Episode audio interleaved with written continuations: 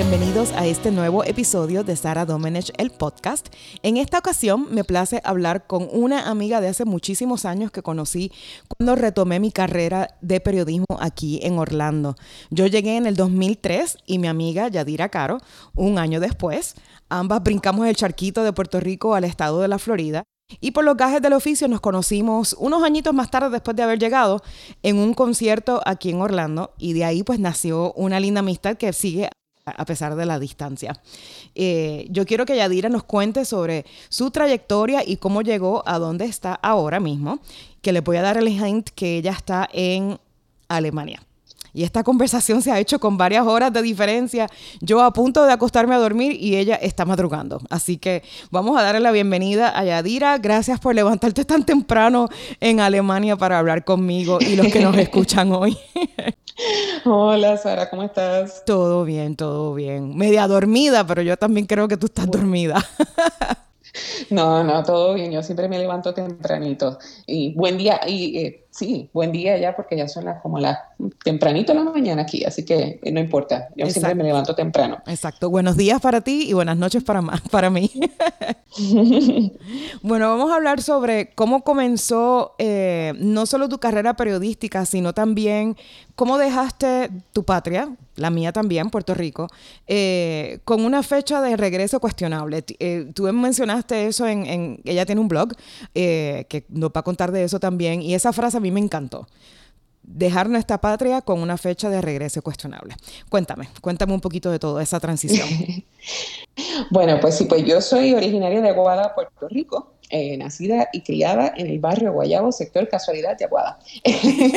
Pero eh, bueno, una vez me fui, una vez me fui, eh, después de la, terminar la escuela, pues fui a, el, el primer salto que di fue a la Yupi en Río Piedras, que para ser persona de Aguada, irse a estudiar a San Juan, eso era como que, wow, eh, mami asustada porque me iba para el área metro y pues eh, fue una, un, interesante. Empezar primero en la UPI, y eh, allí estuve y entré, yo ni sabía lo que quería hacer básicamente cuando entré en la universidad, empecé a estudiar, eh, pensaba que tal vez me iba por el área de psicología, pero me empecé a estudiar allí eh, filosofía y con esas intenciones y después, eh, al descubrir más cosas y aprender un poco más, empecé allí un internship, un, no un internado, sino como, como voluntaria en Radio Universidad de Puerto Rico.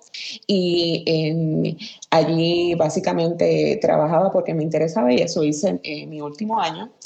Eh, cuando ya se acercaba la fecha de estudiar, en, de, terminar mi bachillerato, pues apareció esta oportunidad de eh, ir a un lo vi en el periódico El Nuevo Día, eh, que decía la oportunidad de ganar una beca para estudiar en FIU, en comunicaciones. Y entonces pues participé y escogí... Y esa es Florida, Florida International University, en Miami, ¿no?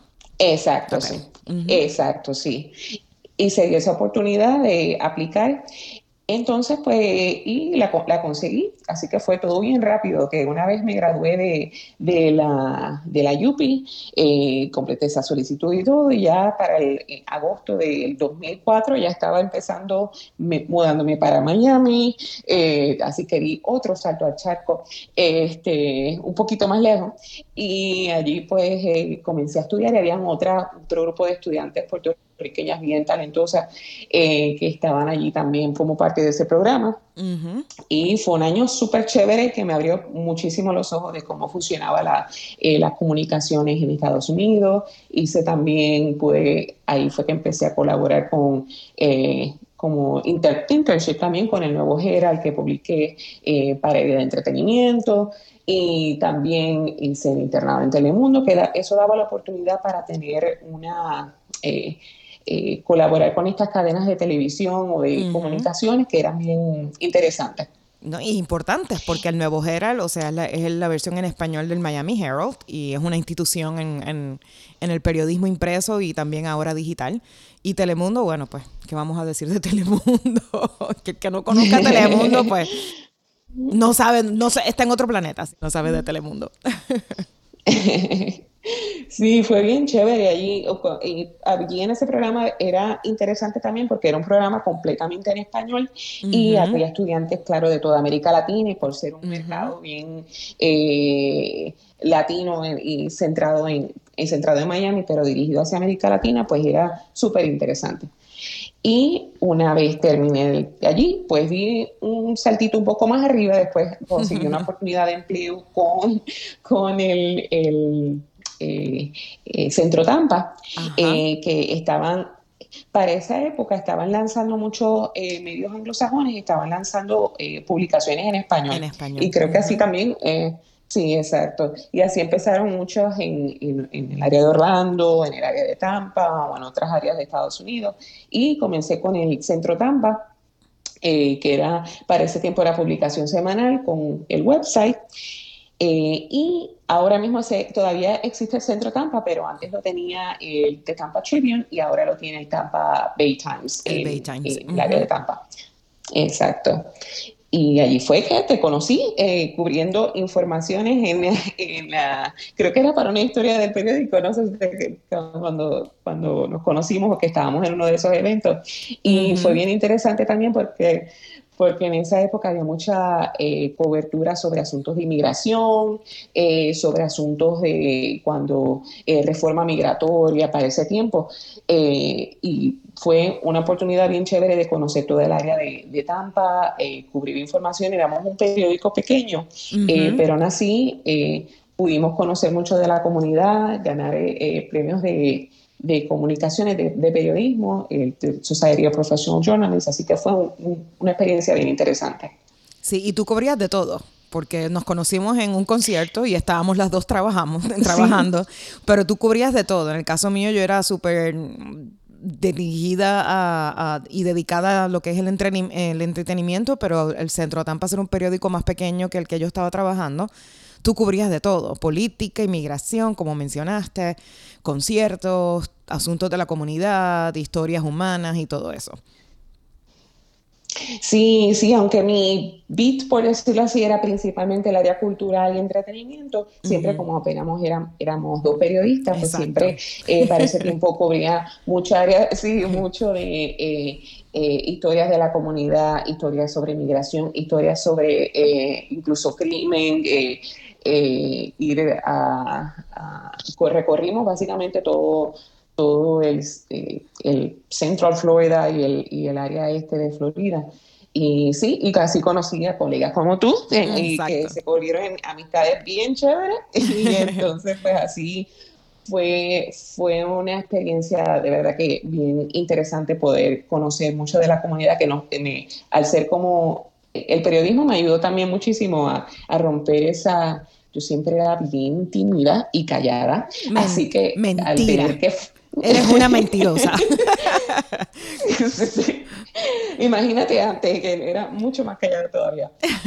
Pero así que, pero, y eso fue eh, al forzarnos a ser nuevos en la comunidad, tener esa perspectiva de que somos nuevos, como vemos a la comunidad, eh, pues fue tener un equipo unido que pudiésemos eh, eh, por una causa nosotros poder dar a conocer la voz de la comunidad hispana, pues era algo bien que nos motivaba siempre. Incluso también cubríamos y colaboramos con The Tampa Tribune en historias para que se enfocara más en la comunidad latina y darle esa voz a los hispanos que para ese tiempo estaba eh, incrementando.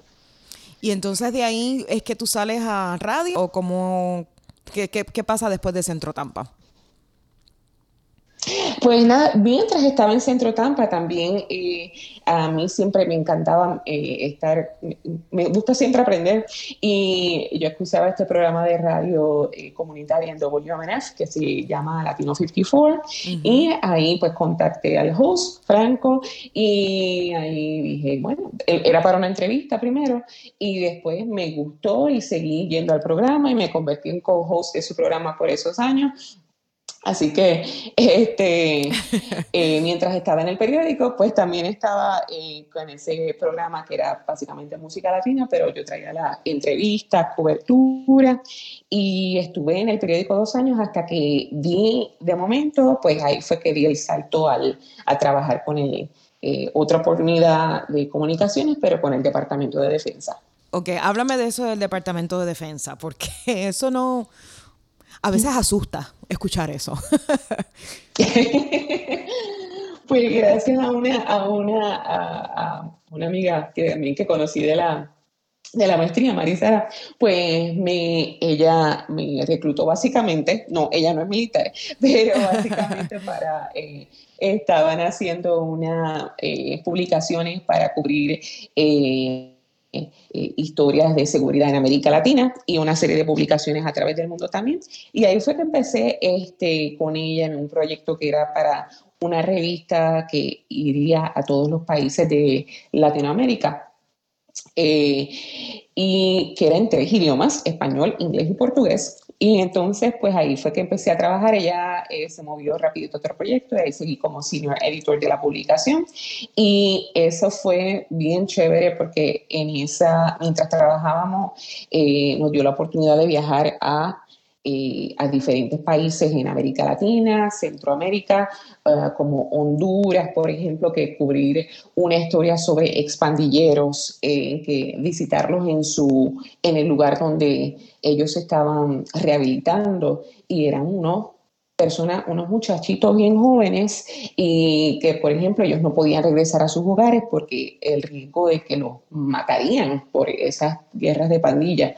Eh, también cubrimos, eh, fuimos a eh, cubrir, por ejemplo, el barco hospital que se ha vuelto popular por, por la eh, cobertura del, del, COVID, que eh, el Comfort, pues tuve la oportunidad de ir a Nicaragua, por ejemplo, sí, y eh, quedarme dentro del hospital y ver esas operaciones, que era algo fascinante. Mientras el barco se movía con el, la marea, ver cómo trataban de, de, tener una operación allí. Así que fueron unas experiencias súper, oh, súper eh, eye-opening, de verdad, porque era eh, eh, no solo trabajar con militares, porque yo nunca había trabajado con militares anteriormente, pero son, eh, era más el poder cubrir esas historias en América Latina de seguridad y conocer como muchísimo más del trabajo que hace, el, que hace el Departamento de Defensa en cuestión de humanitaria y diferentes aspectos que no solo que uno...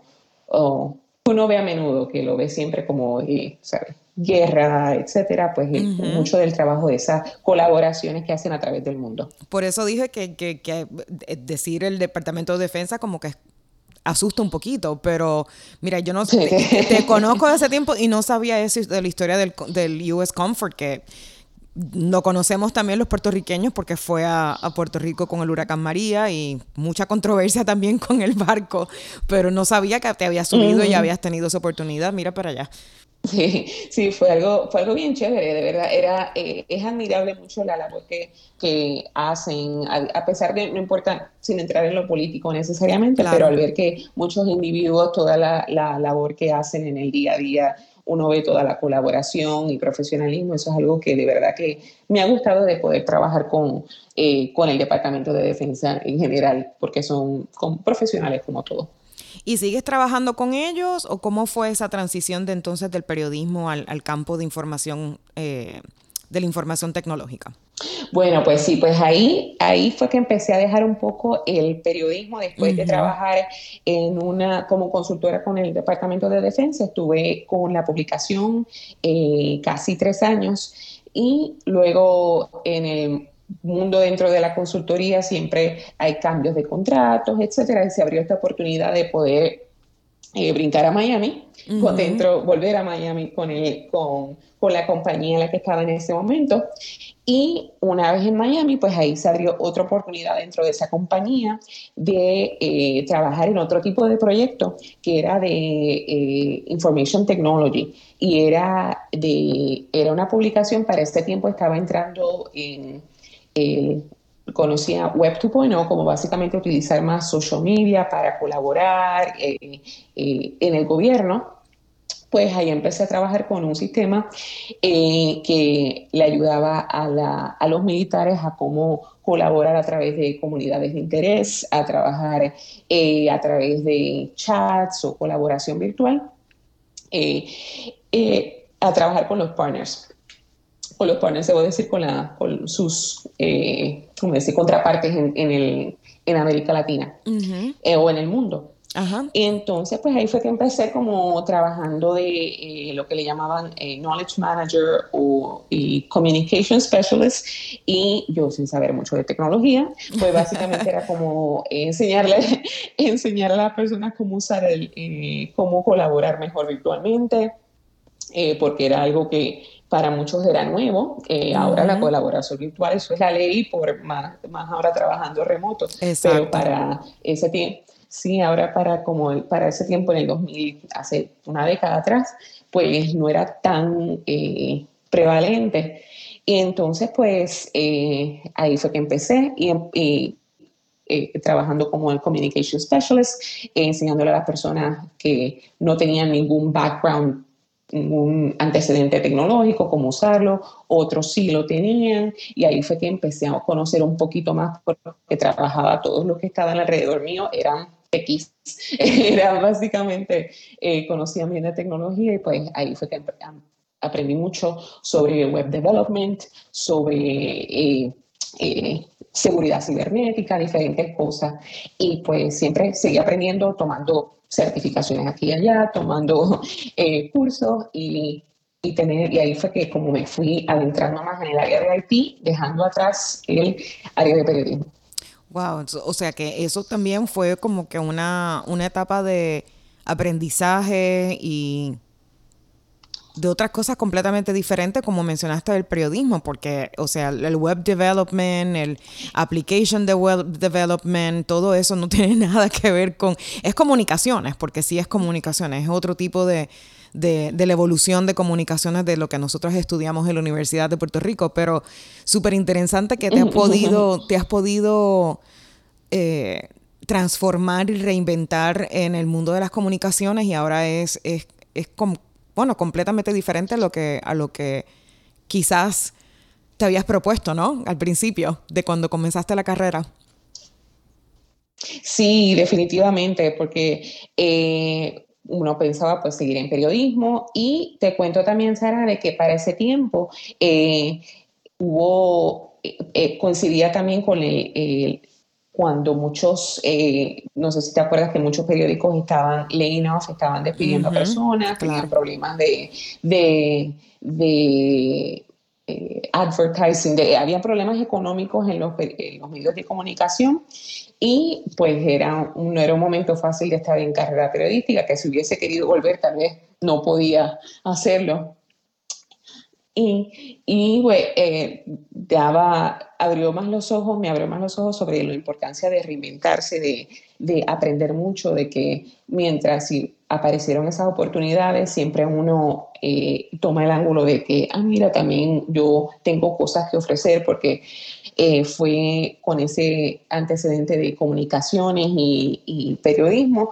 Yo hacía muchas presentaciones eh, en grupos grandes, eh, desarrollar este, planes de comunicación interna y tener, era, tener un, un background en comunicaciones era bien útil. Todas esas destrezas que uno adquiere como en el área de periodismo se pueden aplicar para para muchísimas otras áreas también. Definitivamente. Y después de Miami es que entonces surge la oportunidad de irte a Alemania. Exacto, ahí vi un saltote al charco ese, bien grande. Sí, el charco grande. sí, ah, y también debo mencionar que para ese tiempo, bueno, pues eh, ya... Ya te habías casado, y tenías, el, tenías, tenías al nene, al mayor. Sí, sí, sí, tenía a Rollins, eh, que para ese tiempo eh, era pequeñito y queríamos un cambio en el estilo de vida porque ya Miami, como sabes, es todo un revolú. Eso es estar, ambos trabajábamos, estábamos, íbamos de aquí a allá, eh, salir del trabajo, dejar al niño en daycare, estar en tráfico por mucho tiempo y ya eso como una madre nueva, pues básicamente eso como que a uno le daba, el, el estrés incrementaba día a día. Así que pues... Y, y, no te dio estrés de, de, criar al nene en Alemania. Fíjate, eh, tal vez era el punto del, como el desespero de que yo no, no, yo tengo que hacer algo diferente. Eh, pues eh, apareció una oportunidad dentro de ese mismo campo de Knowledge Management, porque Knowledge Management es un campo que no es solo desarrollar aplicaciones ni nada. Yo no soy developer, para dejarlo claro. Básicamente trabajo mucho con las personas enseñándoles a usar la tecnología. Exacto. O, este, o trabajar dando los requisitos, por ejemplo, de qué es lo que el usuario necesita y dárselo a los developers para que lo desarrollen pues eh, en esa área pues habrían, eh, es un campo en el Departamento de Defensa que hay muchas oportunidades en el mundo y apareció esta oportunidad de ir a, Alemania a trabajar con el Comando de Europa y pues eh, mi esposo maravilloso se unió al plan porque estábamos como que vamos, sí, dale, pues vamos a hacerlo y a mi familia en Puerto Rico casi le da un infarto, pero pues no fuimos para, para Alemania y eh, este, eso fue ya para el 2016 y todo fue súper rápido. Eh, completar toda, tenía que tomar unas certificaciones, este, era en medio de las navidades, era, fue todo súper rápido. En medio del frío. en medio del frío, exacto, de brincar del calorcito de Miami a el frío que estaba bien frío en Alemania. Y pues llegamos allí un febrero, un febrero de 2016 pero, ah, no, te debo contar, yo te tengo que contar que entre el revolú, pues eh, cuando nos íbamos, eh, se supone que nos fuéramos a fines de enero, pero cuando teníamos todo, el carro eh, andaba en el, en el, barco de camino a Alemania, todas nuestras cosas y las cajas de la casa andaban en camino a Alemania. llego al aeropuerto, me voy al counter y me ah, preguntan por los pasaportes, les doy mis pasaportes, pero me di cuenta de que el pasaporte que yo tenía estaba expirado porque el nuevo que yo saqué andaba en el barco para Alemania. Oh, Dios eh, mío. lo, puse en una... y ahí fue que... Eh, el caos, el caos otra vez de Miami. Sí, dejamos, eh, pues tuve que regresar a, un hotel. A una, una, amiga nos dejó por lo menos quedarnos en su casa. Estábamos con el nene, el esposo, dos perros. Ay, Dios mío, ¿verdad? Los perros. sí, tuve que hacer expedita un pasaporte y esa semana, para ese tiempo se tardó más que una semanita y después nos fuimos de nuevo. Ay, Así Dios que fue mío, que... esa, esa, época. esa historia tampoco lo sabía, tampoco lo sabía. Ay, Dios mío. Y una vez al llegar, pues era un ambiente, eh, llegamos al hotel y de verdad que el primer pensamiento que me pasó a la cabeza al ver todo tan gris y tan frío, yo, ¿qué caramba yo hice? Eso fue lo que me pasó por la cabeza. ¿Qué yo hago aquí? Pero, sí, porque llegaste en eh, una época que febrero, febrero es muy frío en Alemania. Eh, sí, no, no te entiendo completamente. Venir nosotras tropicales al frío y al, gris de Europa es un poquito chocante. Sí, sí, y eh, nos quedamos en un hotelito y pues, este, ah, claro, el idioma es diferente totalmente. Alemán todavía yo no lo sé hablar para nada, pero fue bien chocante, pero al menos en el ambiente inmediatamente tuve que empezar a trabajar y en un equipo chévere también, pero sí fue una experiencia que de verdad fue algo bien chocante y pero poco a poco nos hemos ido acostumbrando. Siempre hay muchas diferencias porque las personas allí son eh, tal vez un poco, por decirlo así, como que más frías, o por lo menos en el área del sur de Alemania donde estamos, y este o bien directas no eh, eso de, no hay filtro. decir por ejemplo no no hay filtro y tampoco como le dicen ellos eh, como decimos en, Estados Unidos, el small talk, talk que si uno dice, oh, good morning, how are you, eso para ellos, eso es como que no, no, no, eso es algo americano, eso, eso no es, no es bueno. ¿Por qué tú me estás hablando a mí? Este, y te iba a preguntar, Yadira, un, poquito fuera, mm, hay que preguntarlos. Eh, Yadira, eh, a mí me fascina el pelo de Yadira. Me fascina el pelo de Yadira. siempre te lo he dicho y siempre lo digo. Pero o sea, eh, son, Yadira es una mujer eh, trigueña, alta, delgada, hermosísima. Y Y, aquí, aquí mismo en Estados Unidos, o sea, yo sé que cuando yo te conocí, yo dije, ella es modelo. ella es modelo porque tiene, tiene un look así muy, tiene un look muy, muy exótico. Y te quería, siempre te he querido preguntar cómo ha sido esa, si has tenido algún tipo de problema, si, o, o si al contrario ha sido más... Eh, no sé si me estoy inventando la palabra, aceptante, aceptador eh, en, Alemania, porque mi familia vive en Alemania, mucha gente no sabe eso, tengo familia en Frankfurt y yo siempre que los iba a visitar me ah. sentía como que la más la, la, la, ovejita negra de la familia, porque todos medio rubiones, de ojos azules, ojos verdes, blanquitos, blanquitos, y ahí iba yo con el pelo brown, ojos brown, la piel siempre iba, daba, daba, daba siempre la, la casualidad que siempre iba o entre mayo, junio o septiembre, y siempre pues yo iba con mi, con mi tan de la playa de Puerto Rico. Así que siempre era como que la, más, la, la, ovejita negra de la familia. ¿Cómo te sentiste tú en, llegar a Alemania? Y pues, por supuesto, Alemania tiene una historia eh, no muy fácil de, digerir, ¿no? Gracias a Dios ellos han, han cambiado, pero siempre te he querido preguntar sobre eso. Sí, fíjate, ahora eh, todo el pelo, todo ha sido una transición. Eh, diferente, porque, por ejemplo, de, eh, de, estar en Miami, por ejemplo, llevar el pelo lacio, porque yo tengo el pelo bien rizo, eh, entonces pues en Miami eh, o en Tampa, pues o lo podía dejar rizo o lacio, tenía mi estilista que me encantaba y iba todo el tiempo, si quería, a pasarme blower, como dicen, este, y ya al llegar a Alemania, pues ya pues acepté completamente tener el pelo rizo todo el tiempo. Y entonces pues este, ha sido, de verdad que no, no ha habido, eh, no he sentido ningún tipo de, de eh, quizá una que otra vez así, más por el, look, quiero decir de que soy más oscura que otras personas,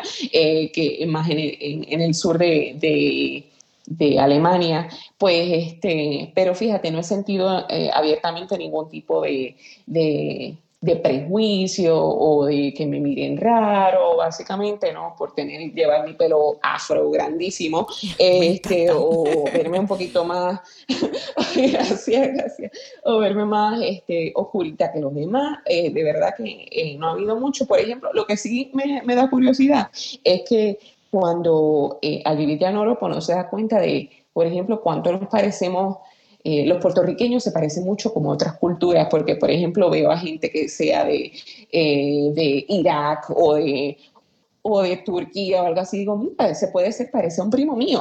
este, no de las diferencias.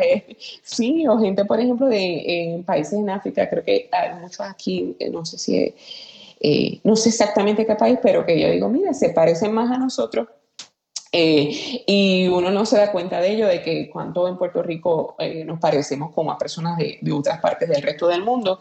Y eso ha sido lo más interesante para mí, pero de lo que sí he experimentado más es al viajar a otros países. Y yo creo que precisamente en, España eh, fue el único momento que me sentí como un poco prejuiciada que en España. oh, wow. Sí, sí, que fue una tienda, el, eh, una tienda por departamentos conocida, y entonces pues yo notaba yo tratando de, tratando de pedir ayuda a una de las empleadas y ella ignorándome por completo. Este, le lo podemos tirar al le podemos tirar al medio, puede ser el corte inglés, I don't care, lo podemos decir. Sí, era el corte inglés. Era el corte inglés. sí, y era más eso de irme a a otros países, pero fíjate, en muchos, es más, eran justamente países latinos, yo creo. Eh, eh, no latinos, por decirlo así, gente que uno como el que ya más conoce más, pero por ejemplo, al irme a otro, en Francia, por ejemplo, uno ve muchas parejas que son eh, mix, que son birraciales. exacto, birraciales, y pues, y, y aunque aquí en Alemania no se veía mucha diversidad, pero aún así se siente que hay Ah, no he sentido ningún tipo de, rechazo por ahora. Hay más aceptación, por lo menos. Exacto, tal vez, o, simplemente será que no les importa. Que no les importa, exacto. pero, exacto. Pero sí, pero, eh, y, ah, lo interesante, eso sí, también, que ahora que en este momento eh, eh, está, han habido recientemente protestas por Black Lives Matter, pues aquí eso se ha visto mucho. Hubo protestas, veo Black Lives, Black Lives Matter escrito en diferentes sitios en Europa, que eso es algo eh, que también me llama mucho la atención en cuanto a esa aceptación mundial a ese movimiento. Exacto, sí, porque el racismo no solamente es exclusivo ni de Alemania ni de Estados Unidos, está en, todos en todas partes. Exacto. Y hablando, de, hablando de que, o sea, mencionaste que habías ido a España, que has viajado a Francia. Eso es lo que a mí siempre me ha gustado y lo que me llama la atención de vivir en, en, en, Europa específicamente porque te subes en un tren y ya llegaste a otra ciudad que es completamente diferente a la que estás viviendo. O llegas a otro, a otro país. Y ustedes, yo, o sea, siempre los he admirado porque ustedes agarran sus maletas, agarran a los muchachos, porque Yadira y su esposo Casey tuvieron otro niño estando en Alemania, así que ya son dos, son dos bebés que tienen, bueno, ya Rollins no es bebé, pero eh, eh, viajar primero, o sea, es esa oportunidad de estar recorriendo varios países del mundo, que no la tiene todo el mundo porque no la tenemos, ¿no? Y, segundo, estar con, estar con niños. Cuéntame cómo ha sido esa... Tú siempre has tenido, como le digo yo, el bug de los viajes, ¿no? Esa espinillita, esa cosquillita de, de viajar. Pero ahora, ¿cómo ustedes planifican estos viajes de fin de semana o de semana? Y específicamente, ¿cuán difícil es planificar estos viajes, pero con los niños? sí, sí, pues lo bueno de ir a Europa es mucha, por la razón por la que muchas personas de... Eh, americanas vienen a trabajar a Europa, es por la oportunidad de viajar. Y pues ya tenemos, como dijiste, pues tengo a Rollins, que ya tiene siete años, y Rodrigo, que ya cumplió dos. Pues este, desde llegar acá, nuestro objetivo es, vamos a viajar a donde sea posible, porque es bien económico. Y pues ya, eh, ya Rollins, nosotros contando los países, ya lleva ya 20 países que ha viajado en su vida. Un niño de siete este, años, qué envidia. De siete. y yo trabajo 9 a 5, que eso es, yo no, no es que tengo, dejé el trabajo para irme a, viajar, no para nada. Este, pues aprovechamos los, los fines de semana, eh, así que... Eh, como dice, debo mencionar, como dice mi esposo, cuando llegamos a una ciudad, we explode in the city, como que no tenemos un plan específico. Y lo que sí tenemos el plan, lo que sí recomiendo es que siempre, eh, pues, eh, nuestros destinos han sido guiados por eh, cuán barato puedo ir a tal ciudad o tal sitio. Pues vengo a, varios websites. si aparece una, una oferta chévere, pues vamos. es siempre recomendable ya sea ir no nada, si es posible, no escalas, porque ir con niños en escalas para nada es muy mejor es llegar a un avión y llegar, al destino. Exacto. Y, exacto. Sí, eh, llegamos al destino. Si es en tren, por ejemplo, eh, lo bueno de aquí, en, donde vivo en Stuttgart, pues eh, solo es tomas un tren, llegas horas y media a París. Ahora, pues no hemos viajado en tren y no hemos viajado mucho por la situación de la, del, virus, pero para ese tiempo viajábamos, tomábamos un tren y llegábamos al destino. Es bueno, eso sí, eh, utilizamos mucho los Airbnb o hoteles que, por ejemplo, tengan alguna cocina eh, y nos hemos quedado en Airbnbs bien chévere, ya sea en Italia, cerca de la playa o en, Irlanda y en Grecia. Eh, sí, sí, y tomar unos Airbnb que sean cómodos. Esos días de viajar y quedarnos en hostales o cualquier hotelito con niños ya es un poco más complicado. y de hecho yo creo que fue que tenga. Sí, por ti fue que nosotros nos aventuramos a, hacer Airbnb en Europa.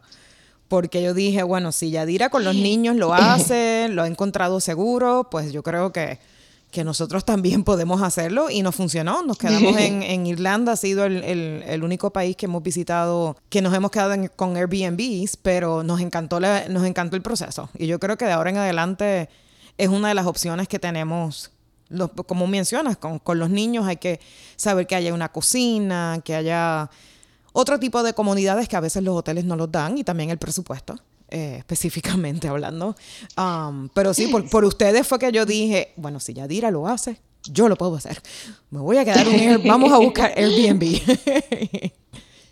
Sí, y es bueno siempre chequear los reviews. Eh, siempre que he buscado Airbnb ha sido que tenga buenos reviews, entonces, y también que sea un sitio céntrico, porque si vamos a un sitio de playa, por ejemplo, y quiero decir, uh, quiero salir afuera, ya sea comprar en el mercado o ir a la playa, o si estoy bien cansada y tengo que dormir a uno de los niños, que se vaya mi esposo con el otro niño a la playa. Así como que sea algo más, este, esa flexibilidad pues eh, es chévere, es bueno tenerla. Y algo, sí, algo bien importante es eh, tener eh, flexibilidad. En cuestión de bajar las expectativas de que si voy a ver tantos museos, tantas cosas en solo un día, no se debe hacer eso.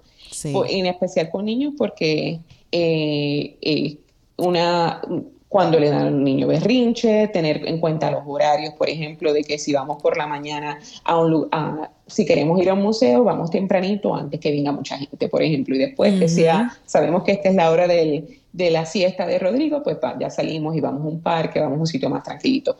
Que siempre tener en cuenta los horarios y tener bien, mucha flexibilidad en cuanto a, a, donde, a los sitios que uno va a ir. Sí, a viajar con los niños uno va con el horario de los niños. Eso siempre. Exacto. Sí, eso, algo aprendido a la fuerza. Sí. y te cuento tantos museos que he visto de historia natural en cada país, porque siempre entre las cosas que queremos ver, sí, sí, entre las cosas que uno quiere ver también hay que aprovechar pues qué se puede hacer, qué pueden hacer los niños y, y Has visto muchos dinosaurios, muchos fósiles. Sí, oh, sí. Pero a los niños les gusta. Sí, sí, sí. No, es que, es que por eso digo, con los niños hay que hacer prácticamente lo que a ellos les guste, porque si no, pues evitas, evitas los tantrums y no, y, me encantan eso, me encantan esos tips porque nosotros todavía con Kaine hemos viajado mucho internacionalmente, eh, queríamos hacerlo, pero pues como mencionaste, el virus ha ha puesto en pausa muchos de los planes de nosotros y de muchas personas, ¿no? Este, y, y ¿qué te depara la vida, Yadira? ¿Te quieres quedar más tiempito en Alemania? ¿Quieres irte a otro país en, Europa o ya quieres volver a brincar el charco grande y regresar acá un poquito más cerca de casa? Ya estoy, eh, estamos en la de queremos brincar el charco de vuelta a casa, estar más cerca tal vez por la situación de, del virus y, por ejemplo, eh, usualmente incluso desde acá nosotros siempre teníamos eh, el objetivo de ir, aunque sea mínimo una vez al año, a visitar a nuestras familias en Florida en Puerto Rico y no hemos podido nuestro viaje de verano se canceló. Así que pues eh, ya y los niños ir creciendo, eh, pues queríamos que nuestros padres tengan la oportunidad de, compartir más con los niños y ya estoy como que ay, quisiera regresar, queremos regresar y mi esposo también quiere, eh, tiene asuntos en, la Florida que tiene que, en cuestiones de propiedades, etcétera. Así que estamos en, en cuestión de buscando el caminito para regresar para, ya sea Florida y quién sabe Puerto Rico, no sé si aparece una oportunidad, así que estamos en, cuestiones de, de estar más cerquita de casa. Qué bueno, qué bueno. ¡Yay! Mi amiga vuelve de regreso. bueno, Yadira, ¿dónde podemos seguir tus aventuras de viaje? Porque yo sé que tienes el blog y es difícil. O sea, todo, todo eh, padre que tenga un blog o tenga algo eh, digital, o sea, Instagram, alguna plataforma digital, es muy difícil con los niños y especialmente después que tienes uno, uno más grande y uno más chiquito. Eh, es difícil, pero yo sé que tú vas a retomar el, el postear y, darnos todos esos tips y estas fotos de fabulosas que tienes con los niños y con tu esposo en, en diferentes de viajes. Pero ¿dónde te podemos, dónde podemos seguirte? Bueno, pues este, tengo mi Instagram, at expatboricua, que es allí donde todas las fotos que tengan que ver con, con viajes, lo que estamos haciendo, pues ahí es que las posteamos, eh, at expatboricua en Instagram. Entonces, pues sí, como decías que tengo el blog de Expatriada Boricua, eh, que hace tiempo que no le doy update, eh, porque estaba manteniendo justamente otro blog de comunicaciones, no de, bueno, de comunicaciones y de este eh, bien, más profesional en cuanto a entrevistando a personas en tecnología, comunicaciones, que está la entrevista a Sara Domenech en el blog. Sí. Este... Eso me entrevistaste hace varios añitos ya, ¿verdad? Como dos o tres añitos. Eh, sí, no tanto, fíjate, año y pico por ahí, ahora no me acuerdo, pero sí, también le tengo que dar update. y es Communicate Blog communicateblog.net. Este, así que sí, ahí me, me pueden seguir para eh, verla, ya sea en el blog, que sí, para conocer más del área de, la, eh, de lo que estoy haciendo en, tecnología, en, eh, trabajando con, con, software development, en el, eso es para Communicate Blog, y para viajes, Instagram, Adex Factoricua. Bueno, muchísimas gracias por haberte levantado temprano. Para los que no nos escucharon, estoy hablando con Yadira, que ella está en Alemania y ya estamos terminando esta conversación porque ella se acaba de levantar madrugando y yo me tengo que acostar. Um, pero gracias, gracias un millón por, eh, por toda la, información súper interesante, tu trayectoria y todo lo que has hecho. Y yo seguiré viviendo vicariously through you mientras exploras Europa y cuando regreses a Puerto Rico, o si es que regresas a Puerto Rico, o, si, o, cuando vengas a Florida, porque yo sé que ustedes tienen todos los fines de semana, ustedes inventan algo. Así que yo voy a seguir pendiente a todo lo que ustedes hacen y, y bueno, y muchísimo éxito. Eh, en todo lo que venga. Gracias, Sara, y un placer de verdad, aunque tempranito me encantó hablar contigo y me encanta tu podcast, así que eh, sigo escuchándolo fielmente y de verdad que eh, me encantó la conversación. No, gracias, gracias. Bueno amigos, recuerden que me pueden escuchar a través de las plataformas de podcast de Apple, Spotify, Stitcher y Google. Y también podemos continuar la conversación utilizando el hashtag Sara Domenech el podcast. Hasta luego.